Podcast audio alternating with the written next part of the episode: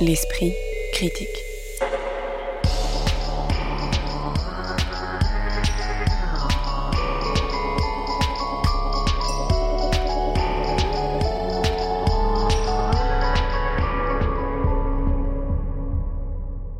Mediapart.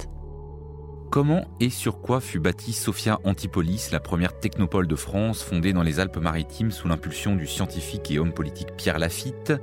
Qu'est-ce qui fait courir les centaines de milliers de praticiens de la course de fond et du marathon et les champions qui évoluent sous les radars de la célébrité? Et comment faire de sa noce un moment d'angoisse tel qu'on en fasse un malaise vagal? Ce sont quelques-unes des questions posées par les trois ouvrages dont nous parlons aujourd'hui, reliés par une dimension documentaire en forme de récit intime ou plus collectif. On discute en effet aujourd'hui d'Antipolis de Nina Léger, du livre intitulé Le marathon de Jean-Claude et autres épreuves de fond signé Cyril Martinez et de Mille secrets, mille dangers d'Alain Farah.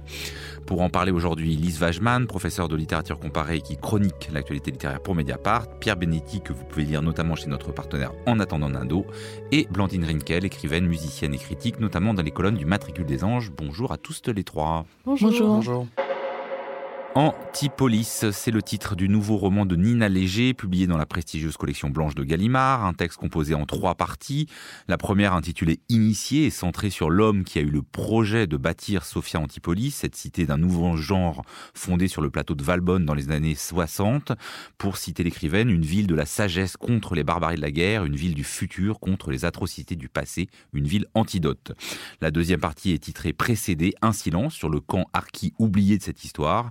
Et la troisième, intitulée Quitter, en parenthèse, un arbre, beaucoup plus brève et contemporaine, qu'on peut lire comme une forme d'addendum mémoriel. On en rediscutera.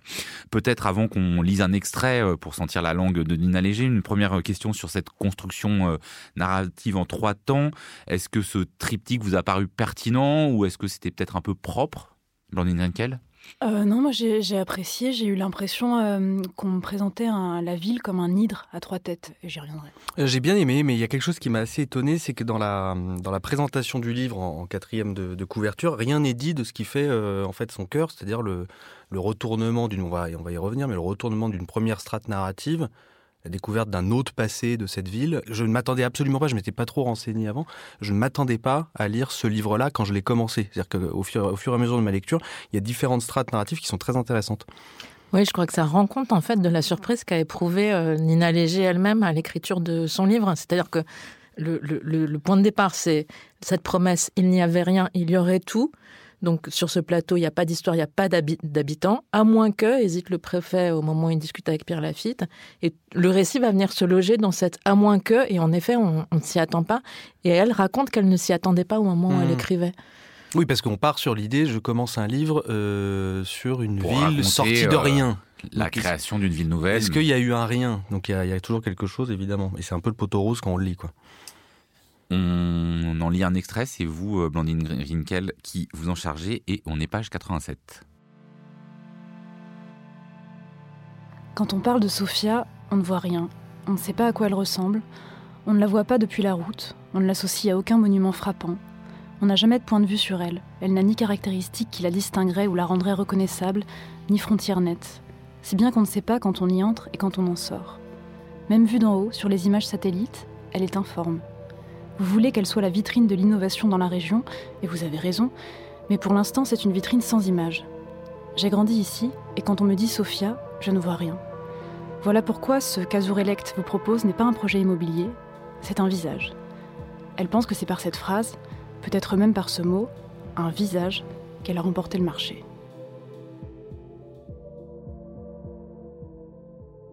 Pourquoi cet extrait? Parce que je pense que c'est le projet du livre, trouver le visage de cette ville qui n'en a pas évidemment. Euh, Nina Léger est née à Antibes, donc non loin de Sophie Antipolis. Et elle dit que quand elle euh, se promenait près de, près de la ville, enfin de Sophie Antipolis, elle ne savait pas quand la ville commençait, s'arrêtait, si elle y était, si elle n'y était pas. Et donc elle est partie enquêter sur le visage de cette ville.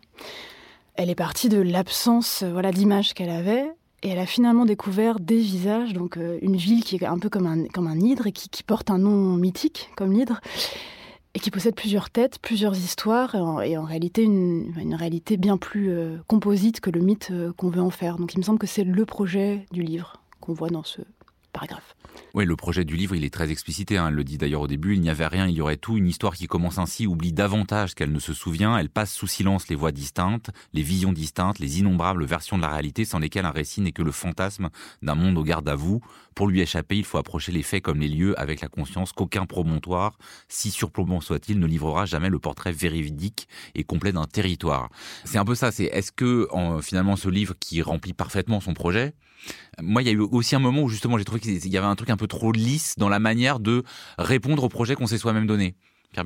Ben, c'est très construit. On a, euh, oui, en effet, deux prologues, euh, deux sortes de poèmes en prose au début, trois parties avec un titre, donc initié, précédé, quitté. Ensuite, un sous-titre entre crochets, donc initier une vie, précédé un silence, quitter un arbre. Alors je le dis, euh, visuellement c'est assez fort, mais il y a un côté un peu mobile ou, dispositif d'écriture, une, construction de la page aussi. Alors on n'a pas d'alinéa, je sais pas comment bien appeler ça. On a un alinéa euh, de l'autre côté. Enfin, c'est très difficile aussi à le. Ouais, alors ça, je connais pas le terme. Et je ne connais pas le euh, terme. Donc, euh, avis aux auditeurs de nous expliquer. Mais je trouve ça assez beau, parfois un peu trop. Enfin, un peu, un peu. Elle a beaucoup travaillé apparemment, euh, je pense, Nina Léger sur la construction. Ouais, c'est un texte, très travaillé. Je crois qu'elle travaille dans l'art contemporain. Oui, tout à fait. Elle enseigne. Elle est enseignante aux Beaux Arts de Marseille.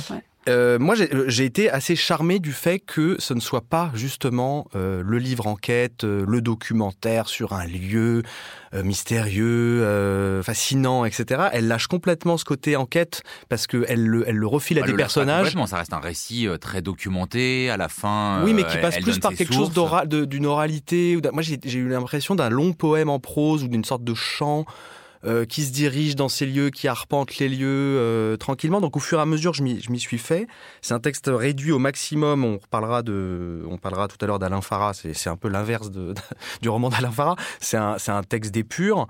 Je trouve qu'au final, heureusement euh, qu'il ne se fait pas avaler par son sujet. Qu'il y a une vraie écriture, il y a une voix. C'est clair que pour moi, il y a une voix. Lise. J'ai eu le sentiment, en reconstituant le projet, donc en gros, il y a deux grandes parties. La première nous raconte de manière assez euh, romanesque, on, hmm. on parle d'enquête et tout ça, mais c'est quand même vraiment aussi de la construction de... Voilà, la première nous raconte une histoire d'amour entre euh, l'entrepreneur à l'origine de Pierre Lafitte, donc ce polytechnicien à l'origine de la, création de Sophie Antipolis, et de sa femme Sophie Lafitte, née Sofia Grigorevna Likman Toumarkin, fille de la noblesse juive de, Kiev, qui est plus âgée que lui et à qui il va hum, emprunter son nom, enfin il va prendre son nom pour le donner aussi à la ville, c'est une des lectures du, euh, nom de Sophie Antipolis. Et le deuxième tournant, donc la deuxième partie, c'est l'histoire de la présence cachée euh, de, ces harkis avant la fondation de la ville. Ce qu'elle essaye de faire de façon euh, assez douce et assez, en effet, euh, très polissée, mais c'est un geste très violent, en fait, qui hmm. consiste à miner le récit épique. C'est-à-dire là, on pensait qu'on était dans l'épopée de la fondation d'une ville, etc. Elle va nous raconter dans un premier temps ça du point de vue d'une histoire sentimentale, et dans un deuxième temps, là où on va nous raconter la fondation d'une ville, euh, le, projet d'un homme, etc. Elle va nous raconter que pas du tout. Euh, en fait, il y avait déjà des gens là, euh, et cette invention d'une ville au futur se, se construit sur la négation d'un passé. J'ai pensé en fait en la lisant à la fin du film d'Antonioni, Zabriskie Point. Je sais pas si vous vous souvenez de tous ces plans et, sublimes. On voit une villa exploser sous plein d'angles différents. Et là, je me suis dit qu'elle faisait quelque chose de façon très douce, sereine presque, mais elle fait quelque chose d'équivalent. Elle fait mmh. vraiment éclater. Oui, c'est-à-dire euh, qu'on pourrait, on, a l'impression qu'on va rentrer dans une histoire des Trente Glorieuses, et en fait, euh, bah, on a totalement l'envers de, l'envers de l'histoire. À, la fois, et là où effectivement, elle pourrait y aller au bulldozer, et non, en fait, la, finesse de l'écriture euh, contrarie quasiment le projet des bulldozers qui vont détruire le camp Arki pour construire la ville. C'est aussi deux types d'appréhension de, la réalité ou de connaissances qui se rencontrent. Une connaissance qui serait une connaissance par les livres, une connaissance par le savoir, par la discussion, une connaissance euh, douce et mesurée, et une connaissance par la terreur, qu'elle nomme comme ça. Les Harkis ont une connaissance de cet endroit par la terreur, euh, une terreur qui a été recouverte de honte, sur laquelle on a mis de l'indifférence, sur laquelle on a mis de l'oubli. Et c'est ça qu'elle finalement qu'elle essaie de faire, de déterrer l'oubli, l'indifférence, la honte, pour revenir à, la terreur. Je ne sais pas si j'ai tout à fait moi éprouvé cette euh, terreur première, mais il y a quelque chose qui affleure et quelque chose qui surprend en effet parce qu'on s'attend pas du tout à ça. Il y a beaucoup de finesse et de justesse dans le traitement du passé colonial. On s'approche de l'anniversaire de l'indépendance de l'Algérie, de la fin de la guerre d'Algérie, et je trouve qu'elle fait que Nina Léger réussit à faire un livre anti-monument, c'est-à-dire qu'elle elle ne vient pas poser une pierre sur un lieu et rappeler la mémoire de ces harkis oubliés. Très bien plus polémique, comme tu le disais, euh, Lise, tout à l'heure. C'est bien plus critique de notre manière d'appréhender les choses, parce qu'on a un personnage qui dit clairement euh, nous avons besoin d'oublier. De toute façon, c'est déjà oublié, et la seule manière d'avancer, ce n'est pas en tout cas de poser une plaque ou de, créer un monument là où euh, nos ancêtres ont, vécu. Donc j'ai été assez stupéfait de, de, cette force-là, avec des phrases quand même assez fortes, page 173. Les histoires, c'est ce qu'on gagne après la fin des choses, comme une compensation pour ce qu'on a perdu. Oui, il y a même un, des personnages qui dit euh, La mémoire ne se contente jamais d'un écriteau, tu donnes une plaque, on te demande une statue, tu donnes une statue, on te réclame un mémorial. Le rapport à la mémoire et à son enfouissement, effectivement, là, il est, il est fait de manière très, très, très subtile dans le livre. Oui, parce qu'en fait, peut-être il faut raconter que donc elle, elle, prend dans la deuxième partie un, personnage, Sonia, qui est chargée d'opérations pour des projets immobiliers et qui, à cette occasion, découvre l'existence du lieu dit La Bouillide, elle qui a grandi à Sophia Antipolis en déplorant son absence d'histoire. Et en fait, elle découvre qu'il y avait un camp de harkis qu'il faut rebaptiser de manière plus policée euh, hameau de forestage et que ces harkis ont fait le paysage puisque c'est eux qui ont été chargés du débroussaillage, de la création des couloirs coupe-feu, etc., pour éviter euh, les feux de forêt dans le Var. Donc je la cite, deux problèmes capables de se résoudre l'un l'autre, les forêts françaises ont été entretenues et les harkis ont été mis au travail loin des villes. Et donc c'est cette euh, invisibilisation qu'elle euh, découvre. Et ce qui est très juste, je trouve, politiquement, c'est que elle, se pose la question de la réparation, du récit de réparation, et elle récuse cette possibilité-là. Mmh. Mmh. Euh, à un moment, euh, Sonia se demande si elle va pouvoir réparer, libérer, etc. Euh, et le livre ne, nous fait pas ce coup-là. Moi, je, m'attendais en gros à un roman enquête avec une narratrice qui part sur les traces des fondations de cette ville. Elle s'absente complètement, elle délègue tout à ces personnages qui sont pour le coup parfois évanescent. Cette chargée de construction, elle n'est pas non plus extrêmement incarnée, mais ça marche assez bien, je trouve, parce qu'on est dans quelque chose de l'ordre d'une succession de scènes. On voit la rencontre avec ce père ancien, lui-même euh, chef de chantier, ancien d'Algérie. Ça m'a un peu fait penser parfois à un livre que Philippe Vasset a sorti il y a, il y a en 2018 sur, euh, sur le projet fou et complètement abandonné de l'aérotrain qu'on peut voir si on prend le train euh, à partir d'Austerlitz en direction de Vierzon. mais lui, il en faisait vraiment une histoire des Trente Glorieuses une réflexion sur les Trente Glorieuses. Là, comme vous le disiez, euh, Joseph, elle abandonne ça. Et ça devient plutôt une réflexion sur qu'est-ce qu'on fait de ce qui tient à un fil de, cette mémoire précédente, disons. Et c'est aussi un texte sur la naissance des scrupules chez les pères enfin, C'est une question de est-ce que le père est, fier, est-ce qu'il est honteux? Parce que Pierre Lafitte, au départ, est, vraiment présenté comme, je crois d'ailleurs que c'était dans les projets au départ, c'est le père de Sophia Antipolis, on le, nomme comme ça.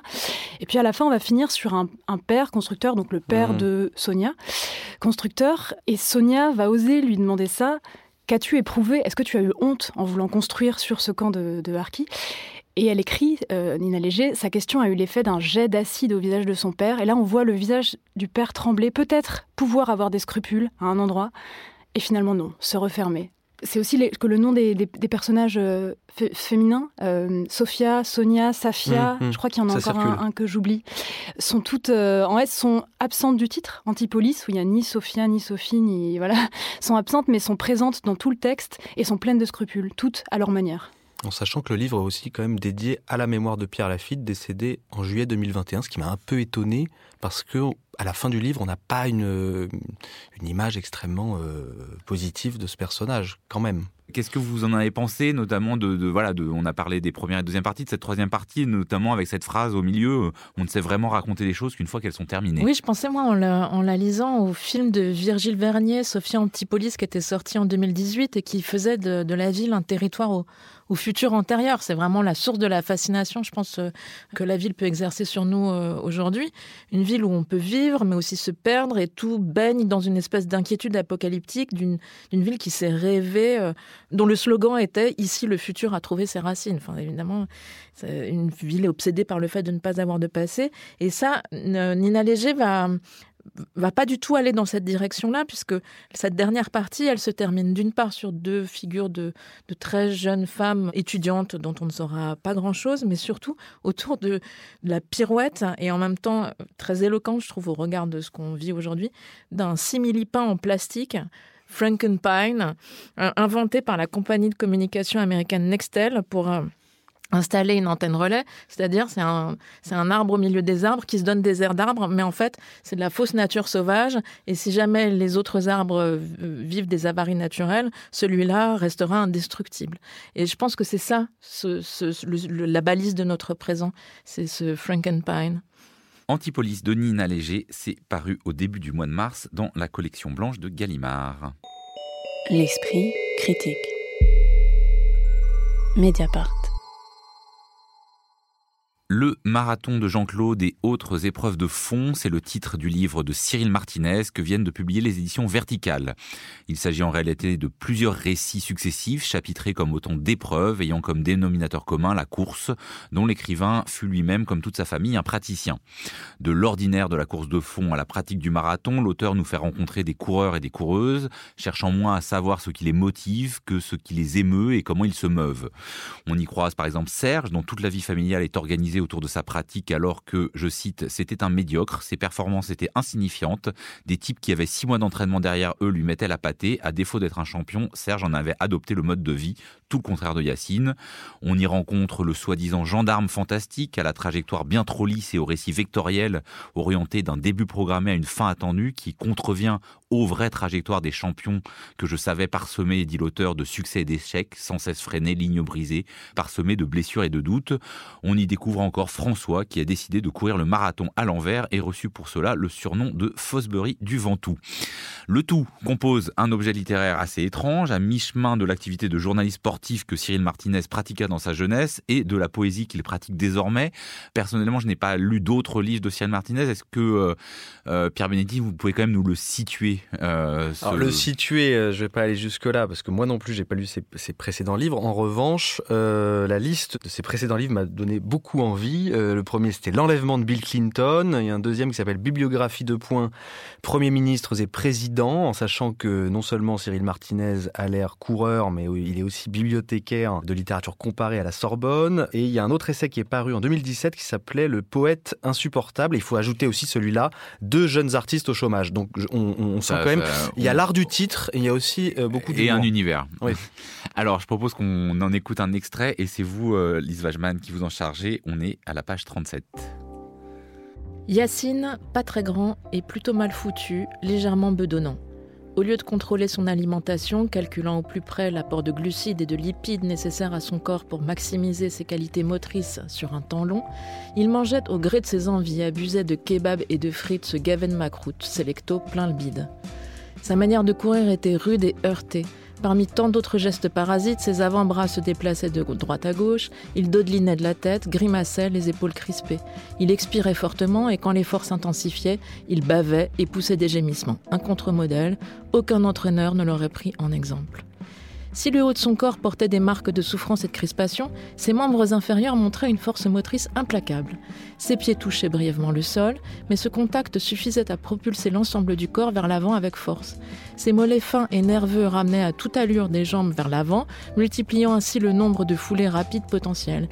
Ses cuisses puissantes tournaient comme des rotatives.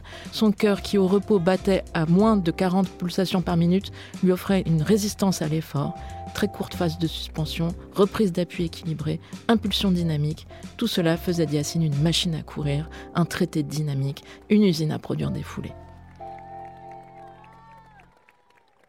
Dans cet extrait, on a, je pense, ce qui fait la force du livre de Cyril Martinez, c'est-à-dire que, en fait, c'est pas très facile d'écrire la course. Euh, il y a quand même plein euh, d'exemples d'échecs. Euh, je ne sais pas si vous avez lu le, livre de Murakami, mmh.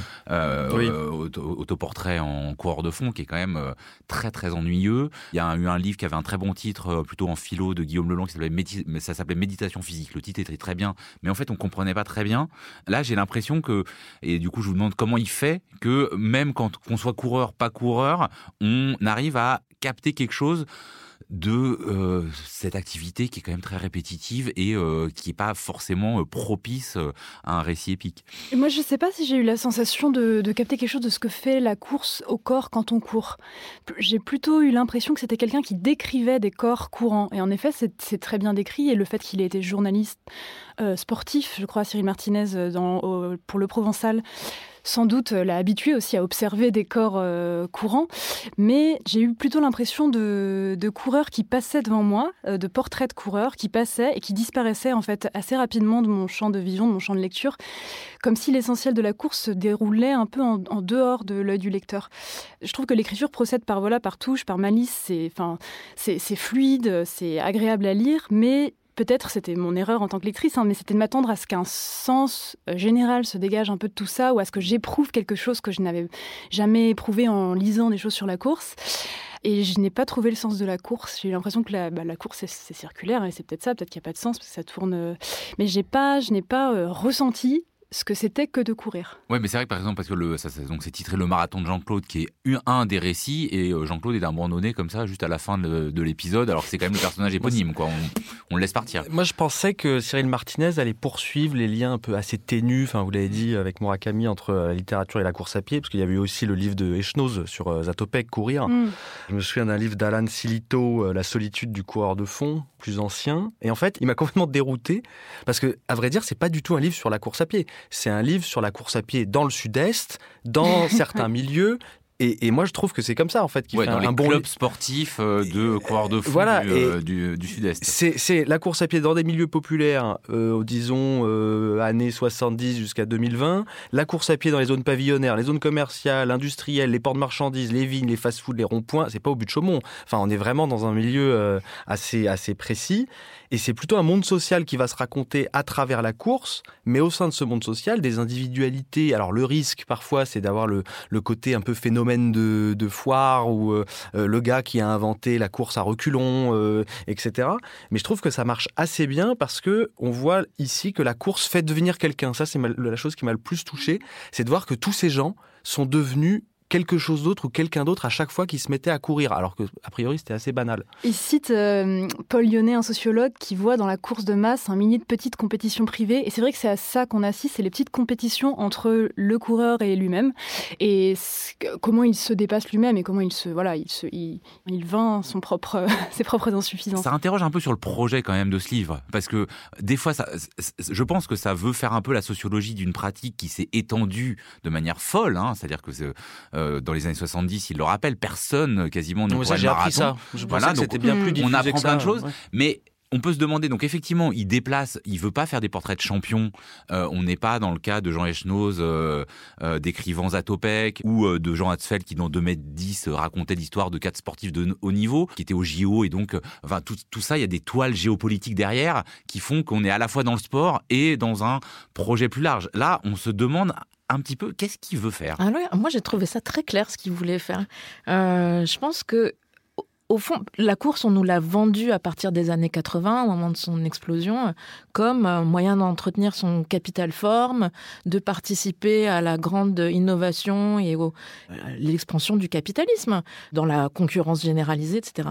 Et ce que veut faire Cyril Martinez, c'est arracher la course à, à cet univers-là pour en refaire, alors avec en effet beaucoup de nostalgie, une certaine mélancolie, mais en refaire un lieu collectif, un lieu pour, je le cite, les sportifs sans couronne ni médaille, auteurs de marathons secrets et d'exploits aberrants, vous voilà mes champions. Il en fait le lieu d'un idéal politique, une façon d'être seul. Quand vous avez des amis, vous jouez au foot, quand vous êtes seul, vous courez, explique Yacine. Une façon d'être seul, mais ensemble Il y a une séquence sur le cross d'Orange. Orange, qui à l'époque n'était pas la ville qui opposait les, étrangers aux gens d'ici, mais celle où nous nous retrouvions pour courir.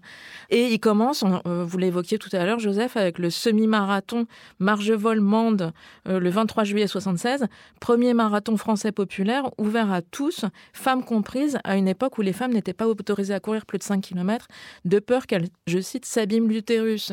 Donc oui, en effet, il y a de la nostalgie pour un lieu, une époque sans doute celle de l'enfance ou l'adolescence de, de l'auteur. Mais je crois qu'il redéploie ce monde-là et on partage sa nostalgie. Mais, mais pour autant, c'est pas non plus. Je trouve qu'il y, a un huitième degré, euh, bah déjà dès le titre, hein, le marathon de Jean-Claude, euh, qui fait que c'est pas vraiment les vies minuscules de, de la course à pied. C'est-à-dire que c'est pas non plus un monument aux champions oubliés.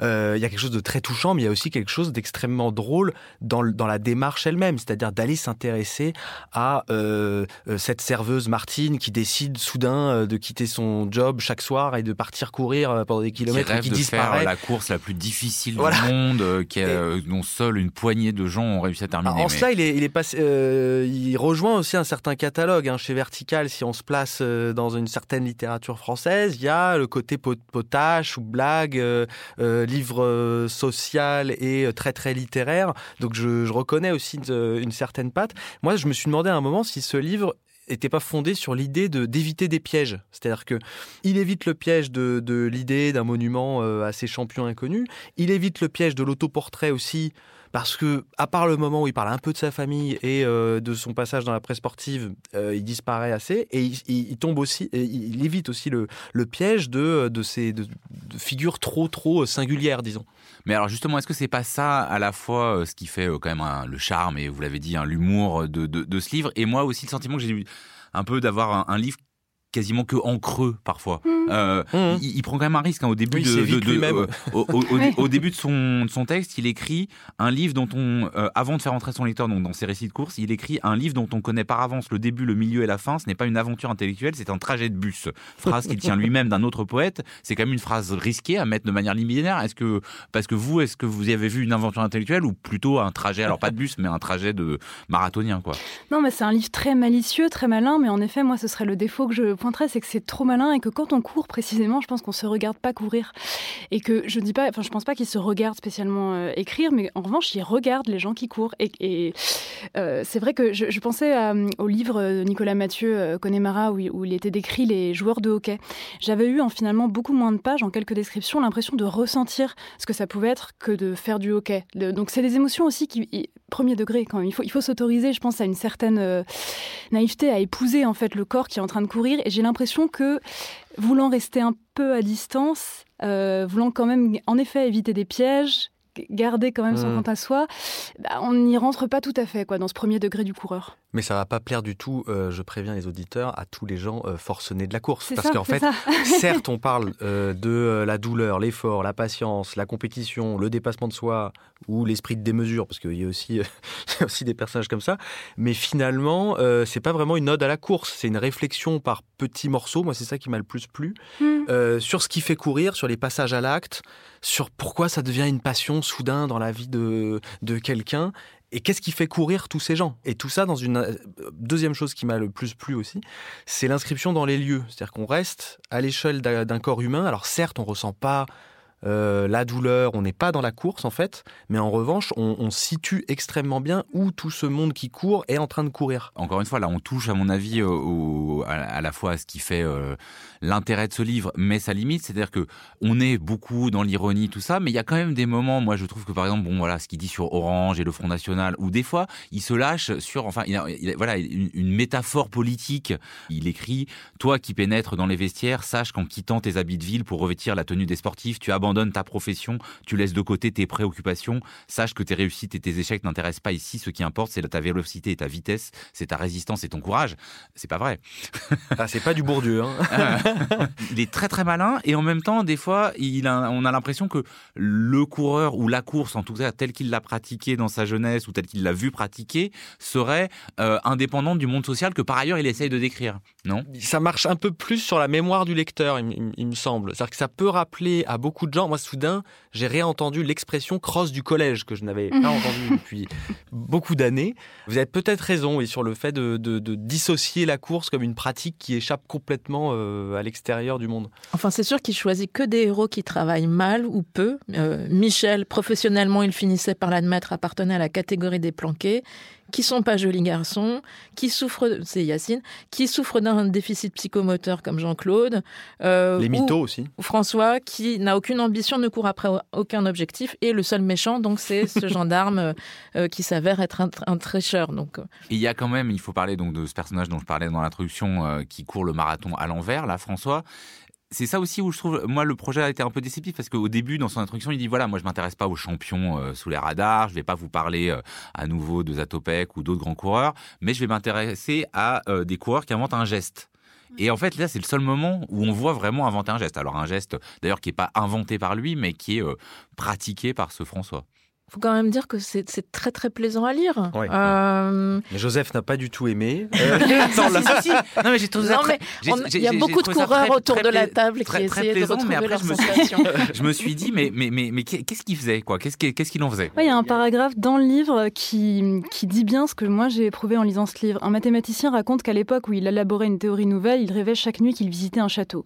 L'architecture était instable. D'une nuit à l'autre, les pièces changeaient de forme, de dimension, de couleur, des couloirs apparaissaient, une cloison tombait, un plafond était rehaussé, des fenêtres étaient ouvertes, le bâtiment se modifiait sans cesse. Pourtant, le mathématicien était certain qu'il s'agissait du même château. Quand la théorie fut établie, le château disparut de la tête du mathématicien qui put enfin rêver d'autre chose. J'ai éprouvé ça, moi, en lisant le livre. J'ai eu l'impression d'être dans ce château qui se modifiait sans cesse, on passait d'une pièce à l'autre. Puis à la fin, j'ai fermé le livre et je me suis dit, qu'est-ce, est-ce qu'il me restera vraiment un, sens Le marathon de Jean-Claude et autres épreuves de fond de Cyril Martinez, c'est publié aux éditions Verticales. L'esprit critique. Mediapart. Avant qu'on aborde un dernier roman, vous nous parlez, dans le contexte géopolitique sympathique qui est le nôtre, Lise Wajman, d'un roman russe, celui de Mikhail Bulgakov, La Garde Blanche. Oui, impossible de ne pas être obsédé par la guerre en Ukraine, évidemment. Et euh, le temps de la guerre n'est pas tant celui de l'événement singulier, enfin, c'est ce qu'on est en train de découvrir en la vivant, comme euh, pourrait l'être celui de l'attentat. C'est un temps long, parcouru d'intensité variable, dont les images ne rendent pas forcément bien compte. La temporalité de la guerre est peut-être plus propice à la lecture qu'à la consommation euh, compulsive de vidéos, et les récits peuvent donner un peu d'épaisseur à cette géographie si loin, si proche, dont on sait qu'elle est aux portes de l'Europe tout en ignorant presque toute son histoire. Deux livres viennent justement de paraître hein, qui racontent l'Ukraine. Les loups aux éditions des arènes, un polar économique et politique écrit par Benoît Vitkin, correspondant du Monde à Moscou, et qui se déroule dans une Ukraine contemporaine sous la menace des oligarques et du pouvoir russe. Les éditions Verdier viennent, elles, de publier un très beau livre de l'écrivain autrichien Josef Winkler qui rapporte dans L'Ukrainienne, c'est le titre, sa rencontre réelle et documentée avec une femme dont la famille a subi l'Holodomor en 1933, euh, l'extermination par la faim infligée à l'Ukraine par le pouvoir soviétique, et puis qui, alors qu'elle était une jeune paysanne de 15 ans, s'est retrouvée emmenée de force par l'armée nazie pour travailler dans une exploitation agricole en Autriche. Mais c'est d'un livre plus ancien, paru en 1926, que je voulais en effet vous parler, La garde blanche de Mikhail Bulgakov, que l'on peut lire dans la collection Pavillon Poche de Robert Laffont roman qui est moins connu que le chef-d'œuvre de Bulgakov, Le Maître et Marguerite, mais on dit que c'était le préféré de Staline parce qu'il témoignait en creux du bouleversement qu'a constitué le communisme. La garde blanche se déroule à Kiev, ville natale de Bulgakov, en décembre 1918, et s'inspire de ce que l'auteur a lui-même vécu. À l'époque, la ville se débat entre l'occupation allemande, l'insurrection nationaliste ukrainienne, les bolcheviks russes et les partisans du tsar. Le roman raconte les aventures et les malheurs de la famille Tourbine aux prises avec ces événements historiques, et il suffit d'en lire un extrait pour entendre sa musique, ce que je vais faire.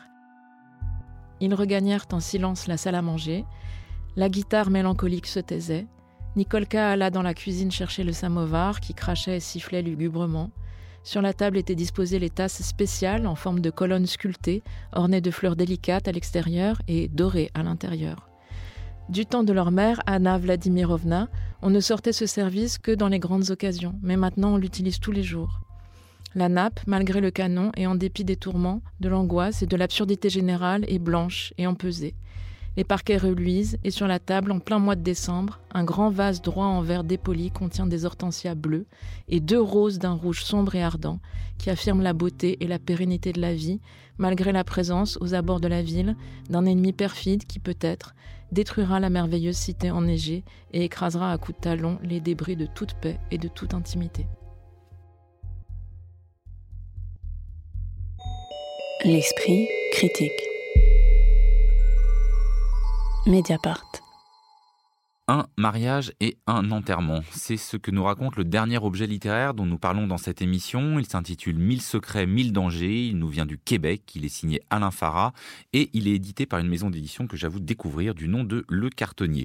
Il s'agit d'un roman, le troisième de l'auteur, par ailleurs professeur de littérature à l'université et spécialiste de poésie contemporaine.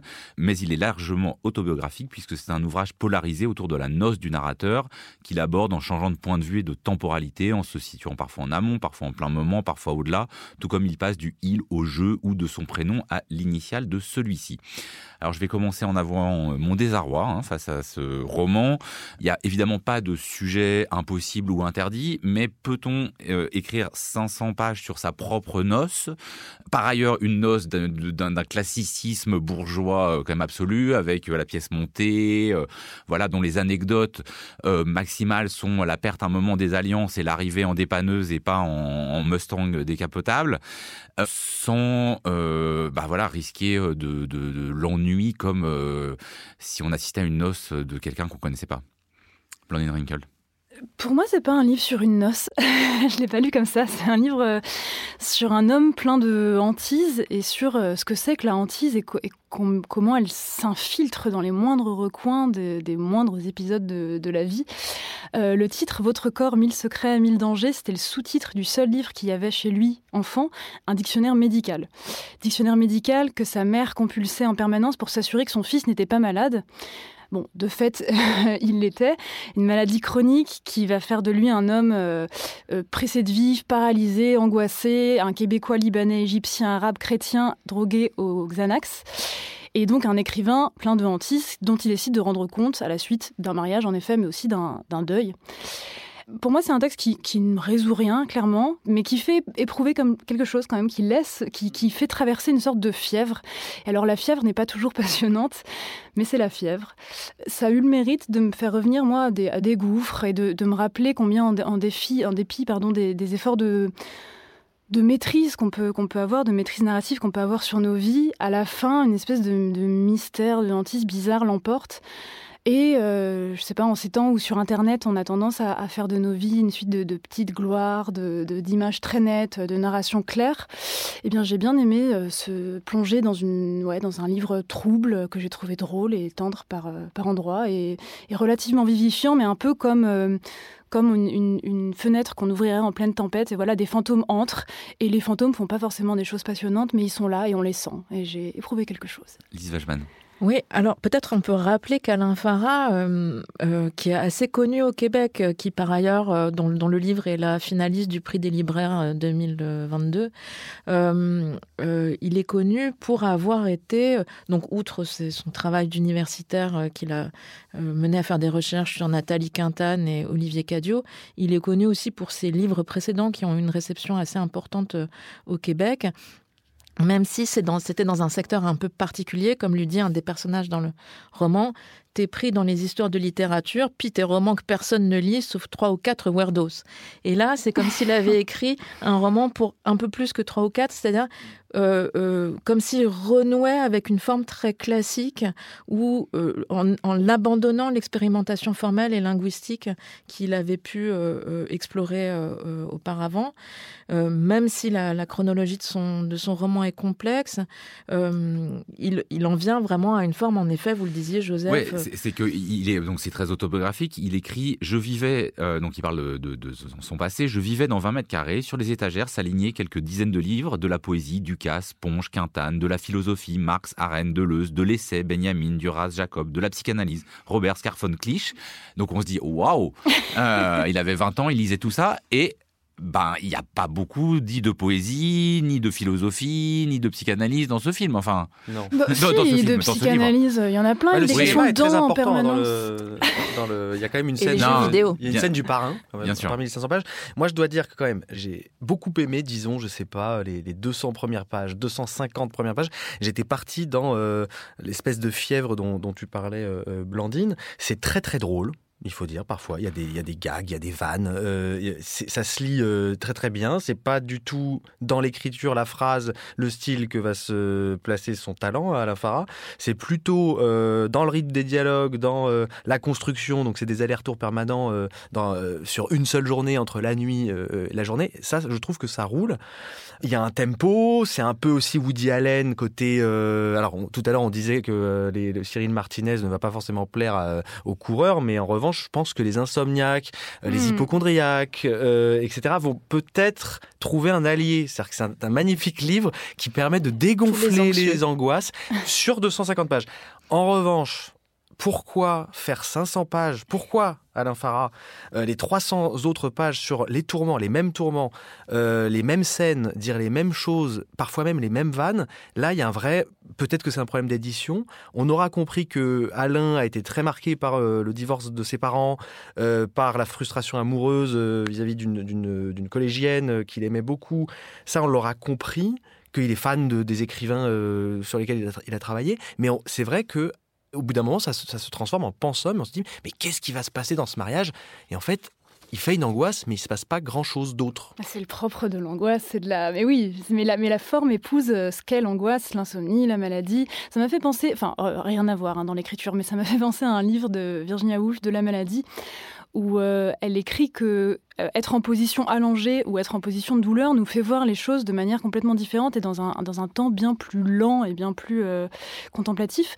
je me suis dit que ça collait bien, finalement, ces répétitions, ce retour du même, ce, mmh. ça, colle à son sujet. Et, ça, ça, peut être ennuyeux, mais on peut passer des pages. Non, mais je vous, je vous entends, je pense qu'effectivement, ce traitement de la maladie est ce qui est le plus intéressant dans ce livre. Mais quand même, il y a des pages entière pour expliquer que euh, c'est quand même le plus beau jour de sa vie avec euh, la femme dont il est parfaitement amoureux. Qui est complètement absente du roman. Qui est complètement absente, dont il ne dit strictement rien. On a droit euh, à la pièce montée, aux images qui l'émeuvent de sa femme enfant. Il y a aussi toute une partie, vous me dites que c'est pas un livre sur, la, sur une noce, mais enfin, ça, ça quand même, il y, a une, il y a une description sans intérêt aucun d'une noce ultra bourgeoise qui pour moi étouffe ce qui pourrait être ce que vous dites là, c'est-à-dire, bah voilà, le malaise, la tension, euh, tout ça est comme recouvert par les choux à la, crème, non? Alors moi, je, fais une hypothèse qui sera peut-être très malheureuse, mais je me suis demandé si c'était pas une forme de québéquisme, dans la mesure où un mariage, ça doit adopter, réinvestir les conventions, comme c'est le cas par exemple dans les comédies américaines les plus trash. On sait très bien que à la fin, ça se finira quand même en respectant même si on a vu des pires blagues scato, que ça se terminera quand même avec euh, un, mariage heureux euh, et une réconciliation générale. Et je me suis oui, mais là, c'est pas du tout trash.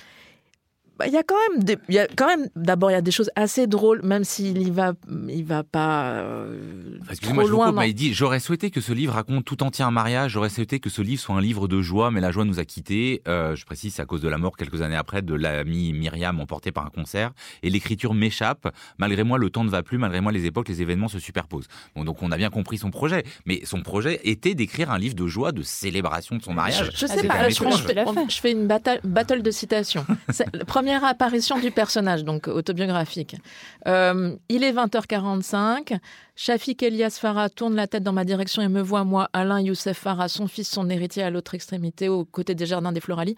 Au moment précis où, remontant ma braguette, je passe la grande porte de verre. C'est la première apparition du personnage. Et il va nous parler régulièrement de ses problèmes intestinaux et de ses problèmes d'angoisse, euh, avec quand même beaucoup d'humour, y compris euh, et qui frôle toujours l'horreur, enfin, y compris quand il est ado euh, et, qu'il euh, s'improvise dealer avec ses camarades en vendant euh, ses propres médicaments. Et quand il est adulte, il se bourre de Xanax en tenant des comptes qui finissent par ne plus ressembler à rien, puisqu'il prend ses doses en avance.